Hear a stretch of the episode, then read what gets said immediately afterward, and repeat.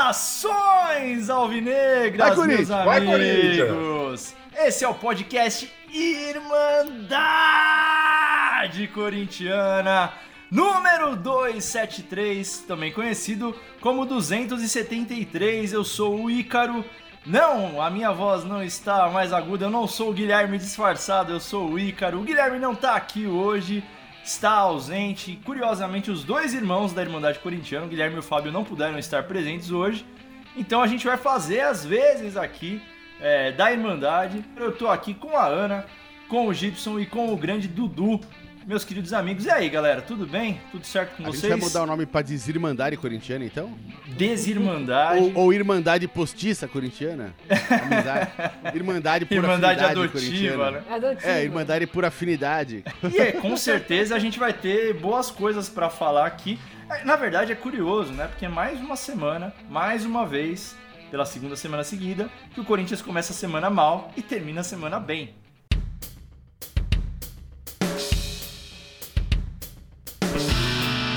É isso, né, Ana? Como é que foi a nossa semana? É, Eu acho que nem é a segunda semana seguida, se não me engano, é a quarta seguida, assim, né? É verdade. Atlético Mineiro, Flamengo. É, o Silvinho, né? Ganha em casa com a torcida. Até o Duqueiroz falou da- na entrevista hoje que a torcida volta pra frente, então. A gente já sabe o segredo do Silvinho. O segredo do Silvinho é a torcida, né? Não, é, não, não são as táticas e os jogadores. Mas, pelo menos, estamos no G4, garantido no G4 mais uma rodadinha. Próximo jogo também é em casa. Quem sabe ganhando os dois a gente encaminha aí.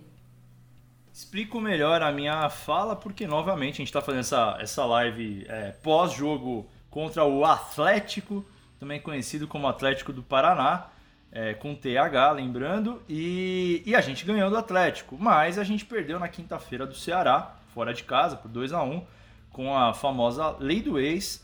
Mas vamos conversar um pouquinho sobre o jogo de hoje, é, esse jogo domingo, 4 horas, aquele horário tradicional, casa cheia novamente do Timão. É, e a gente teve mais uma vitória. Como é que você enxergou esse jogo, Dudu? Conta aí pra mim. Eu achei o- um jogo aparentemente tranquilo para o Corinthians. O Atlético não se impôs, parece que estava querendo vir aqui para o empate. Ele começou a ameaçar um pouquinho só no final do, do segundo tempo. né? e o, o que me chamou a atenção um pouco que nessas poucas ameaças do Atlético foram muitos chutes de fora da área. Parece que acho que o pessoal está perdendo um pouco a noção do Cássio mesmo, né, devido às falhas. Mas hoje também ele mal não tocou na bola, não- comprometeu mas fica de alento. E o, Corinthians hoje me pareceu mais na- nas próprias palavras que você falou do, do Queiroz, craque eleito pela Irmandade no jogo também, que o Corinthians joga mais realmente com a força da torcida. Parece ser um time mais aguerrido, um time mais consistente pela, pela dedicação dos jogadores em campo, não por uma coisa treinada, por uma coisa tática. Parece que os jogadores se unem mais em campo e tentam buscar alguma coisa talvez pela força da torcida. Mas foi um jogo também que o Corinthians não teve grandes oportunidades, né? Teve uma bola na trave no primeiro tempo. Teve um pênalti, ao meu ver, polêmico, né? Mas a gente já sofreu muito de muitos, muitos pênaltis aí polêmicos. Mas o importante foi os três pontos. Foi um jogo que, como eu falei, não, o Corinthians não teve dificuldade. Mas acho que, que nós temos que ficar atento aí, faltam dois jogos. A rodada foi mais ou menos boa para nós. Temos que aproveitar aí para ficar é, já nesse que virou G5, né? Mas para a gente se consolidar na vaga direta mesmo e sempre com uma posição, se possível, melhor, que é um din-din a mais.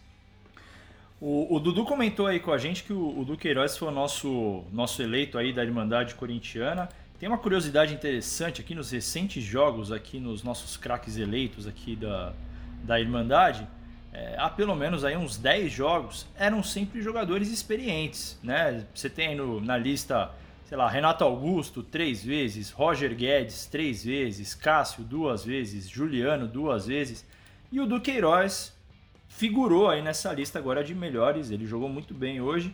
É, eu queria te ouvir um pouquinho, Gibson, da, da importância do Du, no- não só no jogo como hoje, mas me parece que ele está conquistando espaço aí dentro do, do elenco do Corinthians, né? O Du fez uma bela partida mesmo hoje, até foi comentado na, na narração da TV, que o cara é aquele cara que bicho, carregou o piano no meio de campo, roubou muita bola, foi muito guerreiro. Né? O, a, o, Renato Augusto também teve uma nota alta na nossa votação, porque o Renato Augusto é do futebol mais exuberante, sei lá, parece mais. Mas o Duqueiroz que jogou uma bela partida, moleque novo, tem 21, 22 anos, com, sei lá, 20, sei lá, moleque ainda. Né? Tem muita lenha para queimar ainda, pô, uma grata surpresa pro Corinthians, eu gosto muito dele. Né? E muito versátil, ele já jogou na lateral direita, jogou bem também na lateral direita.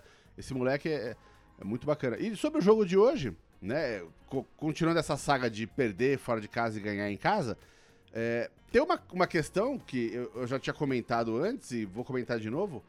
Essa, essa pode ser coincidência, mas não é exatamente uma coincidência. Você pegar essas últimas 8, 10 rodadas, né? Os jogos encrenca a gente pegou fora de casa. Né, os times mais encrenca. E dessa semana mesmo eu tinha falado que o Ceará era um time muito mais complicado que o Atlético Paranaense, porque o Ceará, que no meio do campeonato tava lá brigando atrás da tabela, ele tá numa crescente, ele tá brigando ali pelo G7 e G8, ele tá, tá querendo entrar na Libertadores também.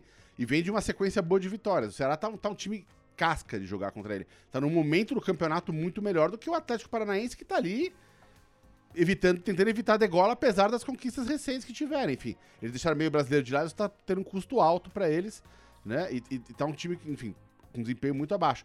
Então, jogar em casa contra esses times a chance de ganhar em casa e perder fora é maior.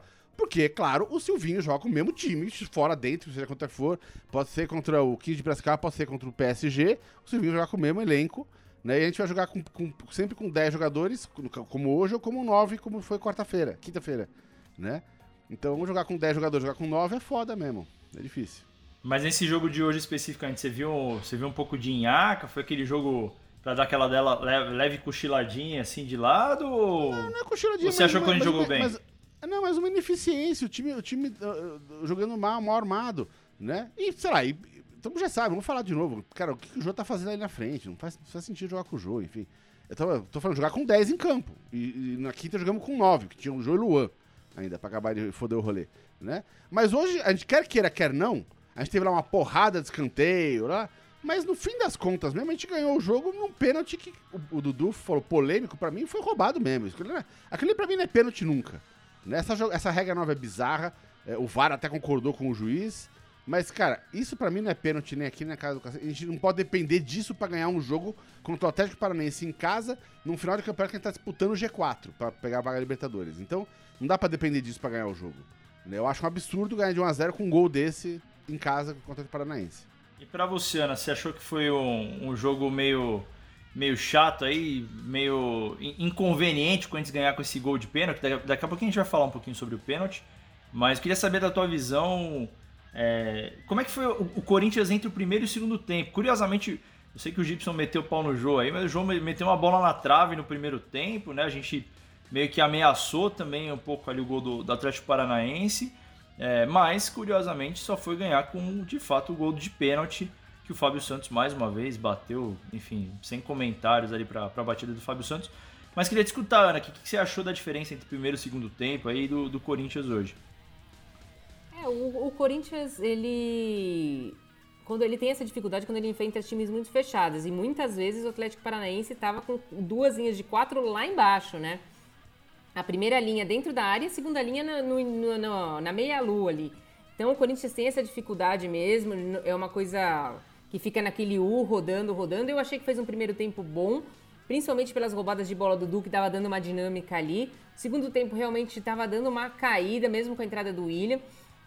Assim, eu não acho tanto quanto o Gibson que o Jô, eu acho que o Jô ali tem a função dele, eu acho que ele até cumpriu, perdeu o gol, infelizmente, mas ele cumpriu ali a função dele. Eu acho que quem não tá rendendo nada é o Gabriel Pereira. Praticamente no primeiro tempo, se tocou o nome dele três vezes no. Se falou o nome dele três vezes na narração, foi muito. Então, ele não consegue fazer ali a ponta direita, isso precisa ser resolvido. Ele tem que ir ou pro meio ou pro banco, não tem jeito. Eu não sei se o William ou o Mosquito entrariam na ponta direita. Porque o primeiro tempo foi praticamente o Corinthians torto pro lado esquerdo. Enquanto a gente antigamente era torto pro lado direito, agora a gente é torto pro lado esquerdo. Eu acredito até que o pênalti deu uma acalmada no Corinthians. E aí deu uma arrefecida. Eu não gosto disso, mas o Silvinho gosta. Então, tipo. E levou. É, eu, eu fiquei com essa sensação também, que com o, com o gol de pênalti deu uma, ufa, beleza, 1 a 0 né? Deu, deu essa sensação que, de fato, não é muito boa, porque sempre que acontece isso, o Silvinho faz aquelas alterações tradicionais de botar o time às vezes para trás e tal. Mas de fato, entre primeiro e segundo tempo, primeiro tempo do Corinthians, o Atlético é, pouco ameaçou ali o gol do Cássio, né? Não, não teve tanto perigo. E, e, a gente viu o Corinthians marcando bastante, principalmente também com o Du roubando bola, como a Ana disse. É, e aí no segundo tempo teve essa questão do pênalti. Indiretamente vocês já deram a, a visão de vocês aí. Acho que só a Ana, não sei. Ana, você achou que foi pênalti? Não. Eu achei que foi pênalti. Eu acho que não dá para certamente que aquela bola é que aquela mão é a mão de apoio. Porque do jeito que ele vai no carrinho, qualquer uma das mãos podia ser a mão de apoio. Então não podia tocar em nenhuma das duas bolas. Para mim, ele Sim. para a bola com a. Nitidamente, ele para a bola com aquela mão e é pênalti. Mas é interpretativo isso aí, cada um vai achar o que quer mesmo. Mas eu gostaria que o Corinthians tivesse feito mais gol, que nem o Dudu falou. Sim. E, e, é, e, é, curioso essa questão da mão na bola, né? Como bem lembrou aqui o, o acho que foi o Michael, né? Da, da, questão do Piton. Eu lembro que esse pênalti do Piton, eu fiquei revoltado quando deram o pênalti, porque eu achei um absurdo, né? Mas eu lembro que no dia, o que mais se falou foi: ah, é a nova regra. Porque a nova regra, se pegar a mão na bola, é pênalti. Então, assim, vamos lá. Se o Corinthians já sofreu tanto disso, né? Eu lembro aí de pelo menos duas ou três vezes que, ah, encostou a mão, então é pênalti então, vamos lá que assim, se o cara, sendo mão de apoio ou não, na minha visão, se, se o braço do cara não tá lá, a bola passava. Né? A bola poderia pelo menos resvalar no corpo do cara, mas passava. Então, de algum jeito, a bola parou na mão do cara. Para mim, eu achei que foi pênalti. Acho que é bem interpretativo. Mas dentro dessa questão da regra, né? Que a regra determina que se bater a bola na mão é pênalti, para mim foi pênalti. Para mim, aquilo ali não é pênalti nem a pau. Né? Na, na, Nessa regra nova é, e a gente já se ferrou, que nem você falou várias vezes por causa disso. Né? É, é, é, é, a gente já teve pelo menos uns três pênaltis que eu me lembro de cabeça aqui. Aquele do, do, do, do, do, do Piton, acho que foi do o mais. É, é, foi escandaloso. Mas já teve pelo menos uns três que você fala, tipo, pô, isso é, isso é pênalti, cara, sabe? E essa jogada é pra mesma coisa. Tipo, isso pra mim não é pênalti, mas essa regra nova é bizarra. Né?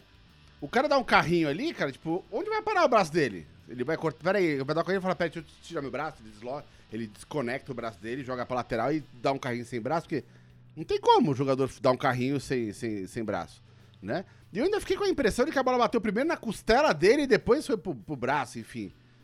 Não, não vou nem entrar nesse mérito, mas eu acho que é, é, pra mim aquele é mão de apoio do cara. Que não teve, ele não teve a menor intenção de cortar a bola com a mão, né? Então, assim, pela regra é. Tipo, enfim, mas eu acho que não é. Pra mim essa regra é uma regra bizarra. E tá dando esse monte de, de, lances esquisitos que a gente tá vendo faz tempo no futebol, né? E aí, Dudu, tá claro para você se foi pênalti, se não foi?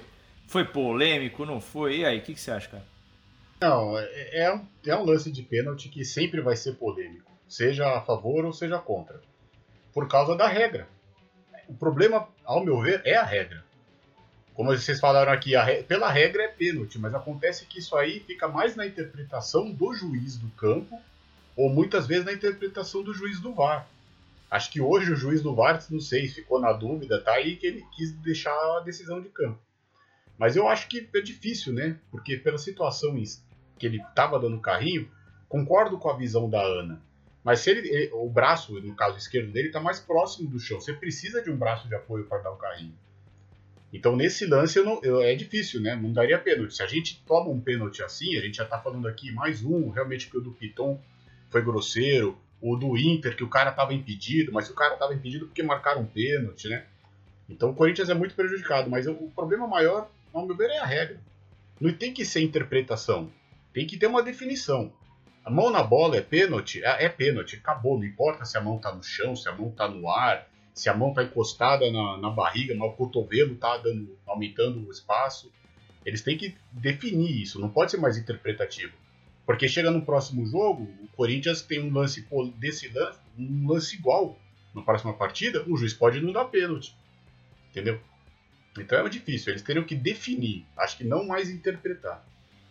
E, e aí, aproveitando a questão pênalti, a gente vai falar do Fábio Santos rapidinho, fazer um quiz muito rápido com vocês. Quem estava assistindo a partida vai saber responder bem fácil essa.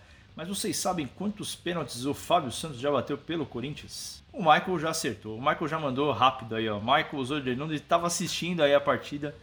O, o Fábio Santos já bateu 20 pênaltis. Ele errou um pênalti em 2014 contra o Fluminense. O resto, ele acertou tudo. É impressionante a segurança do cara. E aquela respirada à la Hortência, né? Pra, antes de bater o pênalti, é, com uma segurança absurda, né? O Fábio Santos, que curiosamente é, já, já não é de hoje, a galera vem pedindo a saída dele do time. Mas pelo menos no pênalti ele dá segurança pra bater, né? É isso, Gibson. Não, no pênalti ninguém acho que é louco de duvidar da, da, da, da precisão dele. Ele já demonstrou isso. É que no decorrer do jogo ele tá cansando, ele não, não tá apoiando tanto ataque. Acho que as críticas vêm mais em relação a isso. É, todo mundo sabe que ele bate muito bem pênalti. Quando tem pênalti, a gente fica feliz de ter ele em campo.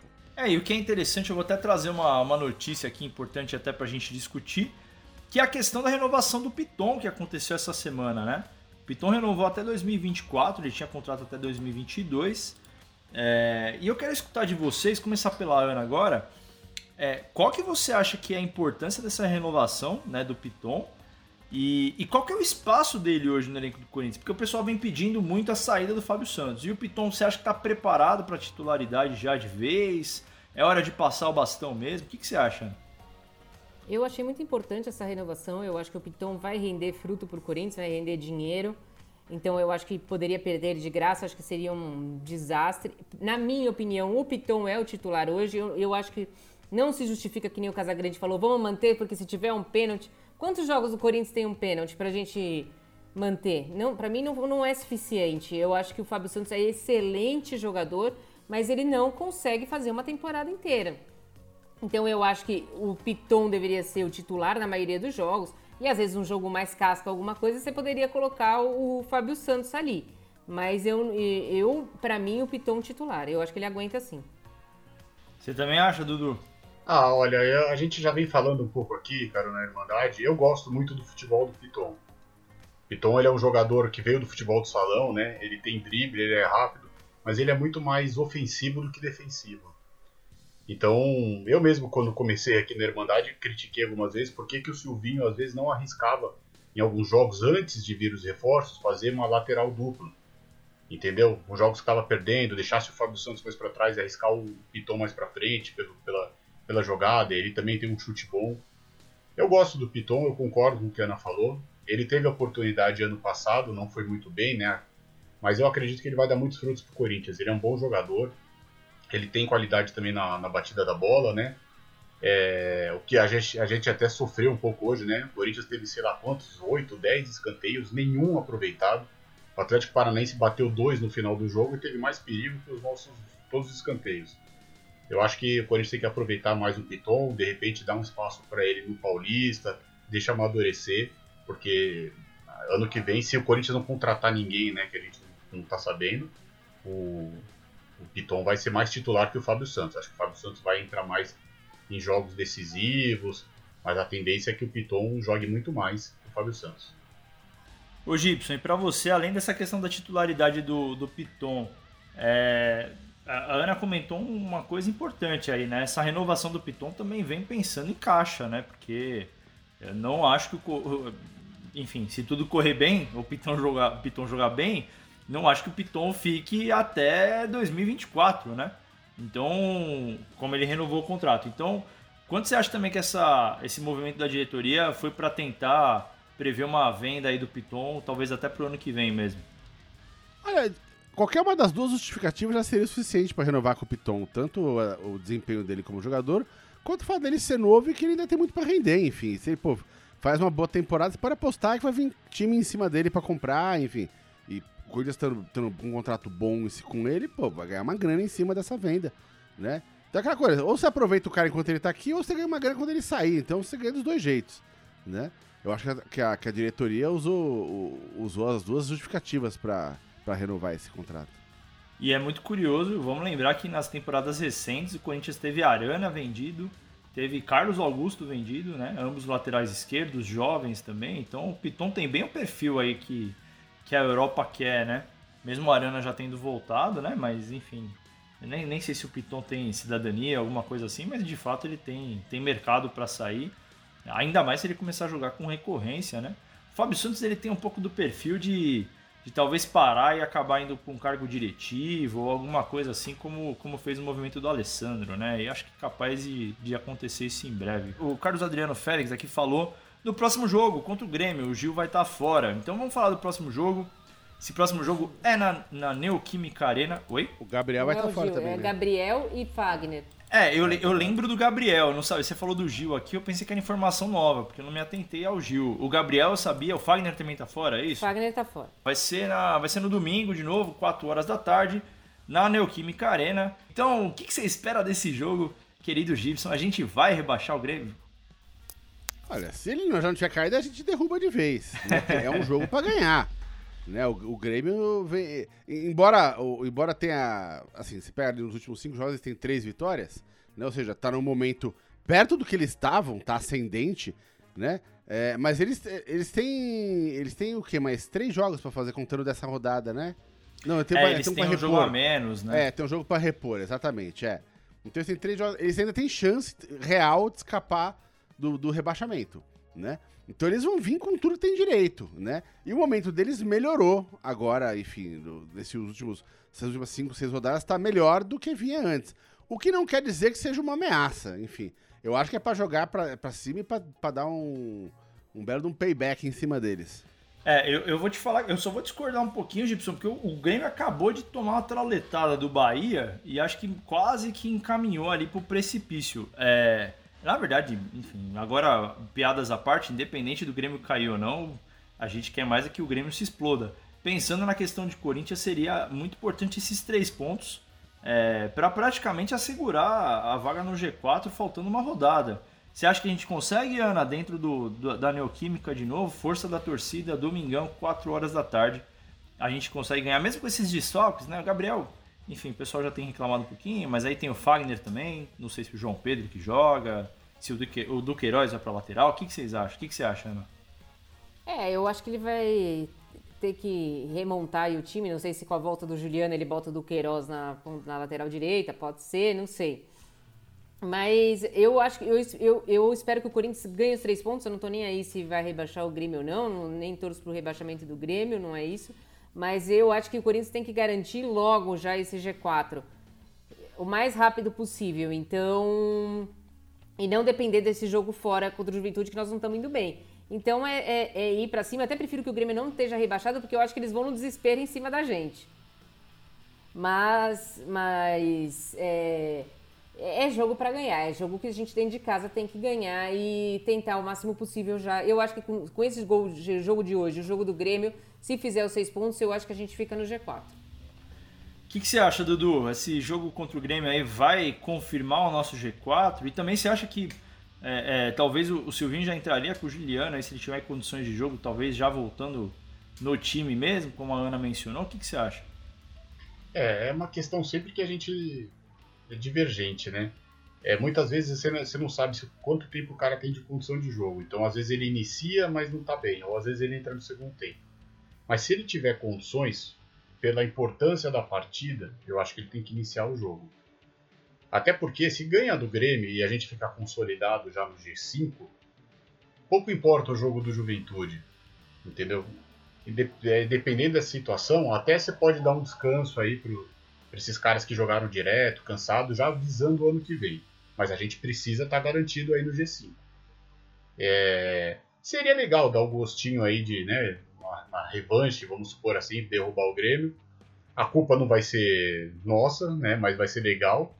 Mas eu acredito que o Grêmio já chega até rebaixado aqui, porque ele precisa ganhar do time aqui do Jardim Leonor na quinta, se eu não me engano.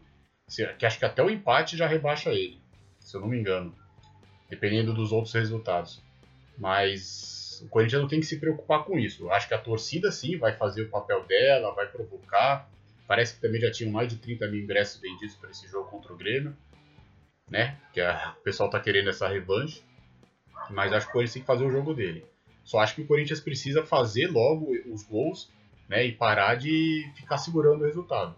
Hoje, de novo, a gente fez 1 a 0 aí, vai no lance polêmico ou não, tem gente que acha pênalti. Mas assim, o Corinthians depois também não teve algo mais, não criou muita oportunidade. O Corinthians precisa, acho que, aproveitar quando faz 1 a 0 tentar já fazer o segundo, aproveitar o momento da torcida, até para dar um pouco mais de tranquilidade para o próprio time. Que nem o Atlético Paranaense não fez nada hoje, mas no, no, né, em cinco minutos finais ali, você falou, teve a falta do Gabriel, eles tiveram dois escanteios, tomam, a gente toma um empate lá, pronto. A gente, quantas vezes aqui, vou repetir uma frase que a Ana vem falando faz tempo, quantas vezes o Corinthians já não teve oportunidade de se consolidar no G4? Mas foram várias. Agora nós estamos. A gente perdeu até, não, não era para ter perdido para o Ceará, que nem o Gibson falou, apesar do bom momento, mas um empatezinho teria sido até melhor que a derrota, né? Ah, e o Corinthians seria.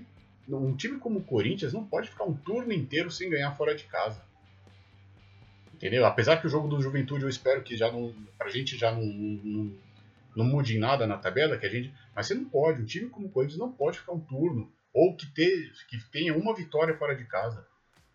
Nós temos que pensar nisso. Nós vamos jogar competições difíceis ano que vem, né? Precisa ter essa vitória, precisa fazer mais gols fora de casa, porque senão não dá.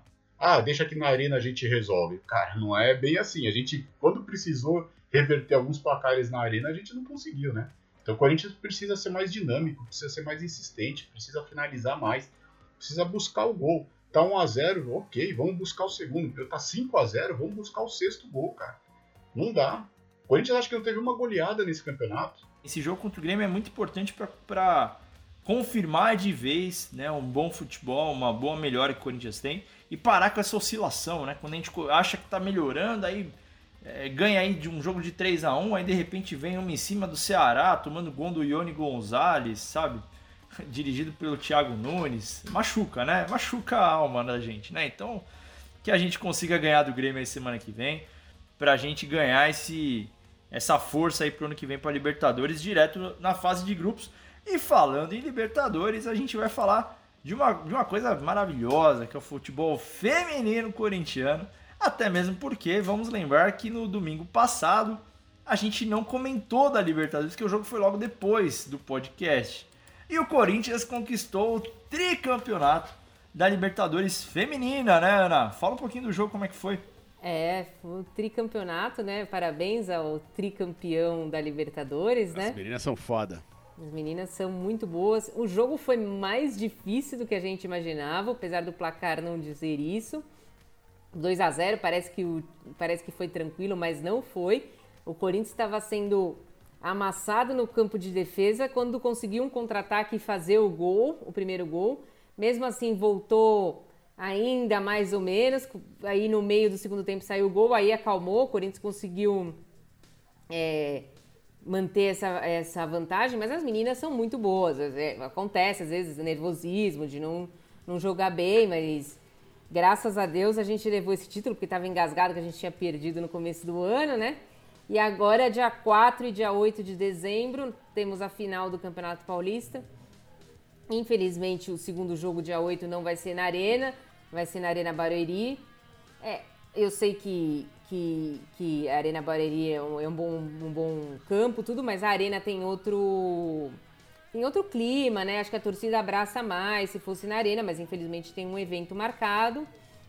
E parece que para o ano que vem estão prometendo que vão adaptar a Fazendinha para o VAR, que é isso que impede de ser na Fazendinha. Então, se já tiver adaptado, a gente vai poder mandar os jogos na Fazendinha. E acho que vai ser melhor, porque as meninas estão acostumadas a jogar lá. Isso. Agora, a, a a diretora do Corinthians, a Cris Gambaré, deu uma declaração essa semana falando que talvez tudo é possível de trazer a Marta, se conseguir trazer a Marta para o Corinthians feminino, aí nós estamos. Não, puta jogada céu. de marketing, né? Não, eu achei Exato. sensacional quando ela deu essa declaração. Acho que, óbvio, foi pensar, foi de caso, cabeça pensada, ela não falou isso a troco de nada. É, e, e, essa notícia que você deu é muito interessante. O Corinthians soltou uma nota para falar sobre essa mudança né, da, da, do jogo, que seria na Neoquímica Arena é, lá para Barueri. É, eu particularmente até gosto da Arena Barueri, mas é, é não, de fato, não é. Né? É, eu gosto também porque é do lado de casa, né? mas independente disso, eu acho que eu, eu até gosto da Arena porque eu acho que é um bom estádio, mas é, é o que a Ana falou, seria muito Eu, por exemplo, adoro a Fazendinha, faz muito tempo, tenho muita saudade da Fazendinha. Seria muito legal ter jogos de novo lá na Fazendinha, até porque as meninas treinam lá, então como a Ana falou. Então seria muito legal ter uma base do Corinthians mesmo lá. É, poderia ser também a Neoquímica Arena, mas é legal pegar um campo que seja forte para as meninas, né? Que elas tenham conhecimento 100%, já tá treinando ali o dia a dia e tal. E a Fazendinha pode acabar sendo essa, essa solução. O Corinthians feminino é um exemplo, né? Não tem nem, nem o que falar, já são muitos anos de hegemonia no futebol. É, as meninas, enfim, tem vários destaques aí, Tamires, Adriana. Se você for listar todo mundo que, que é destaque na, na no, no Corinthians, você vai falar o plantel inteiro, né? É, e aí, vindo a Marta, eu vou te falar que eu acho que a Marta seria uma cereja do bolo aí, né? Porque o Corinthians já é espetacular. Eu acho que a Marta, óbvio, é sensacional, tomar uma baita jogadora. Mas eu acho que nesse momento ela viria muito mais como uma cereja do bolo mesmo, sabe? Mesmo, meio que pra. O Pilão tá, Pilão tá até falando aqui, vai trazer a Marta pra ser banco da Zanotti. Banco da Zanotti, é. A Marta vai precisar suar um pouco no treino lá pra tirar o lugar da Zanotti. Exato, exatamente. Seria vai, um casar, domingo vai engraçado. ser o efeito Ronaldo no Corinthians, né? Trouxer a Marta, acho que vai Exatamente. ser o efeito Ronaldo. Vai ser muito bom mesmo. A Marta eu acho difícil vir, até porque ela tem a vida estabilizada na, em Orlando e antigamente não podia se jogar metade metade, né? Ela jogava metade lá, metade aqui, mas agora os campeonatos no Brasil são um ano inteiro. Mas a, a Andressa Alves, ela assiste todos os jogos do Corinthians, ela comenta todos os jogos do Corinthians feminino. Então, a Andressa Alves eu não descarto de, de vir, não.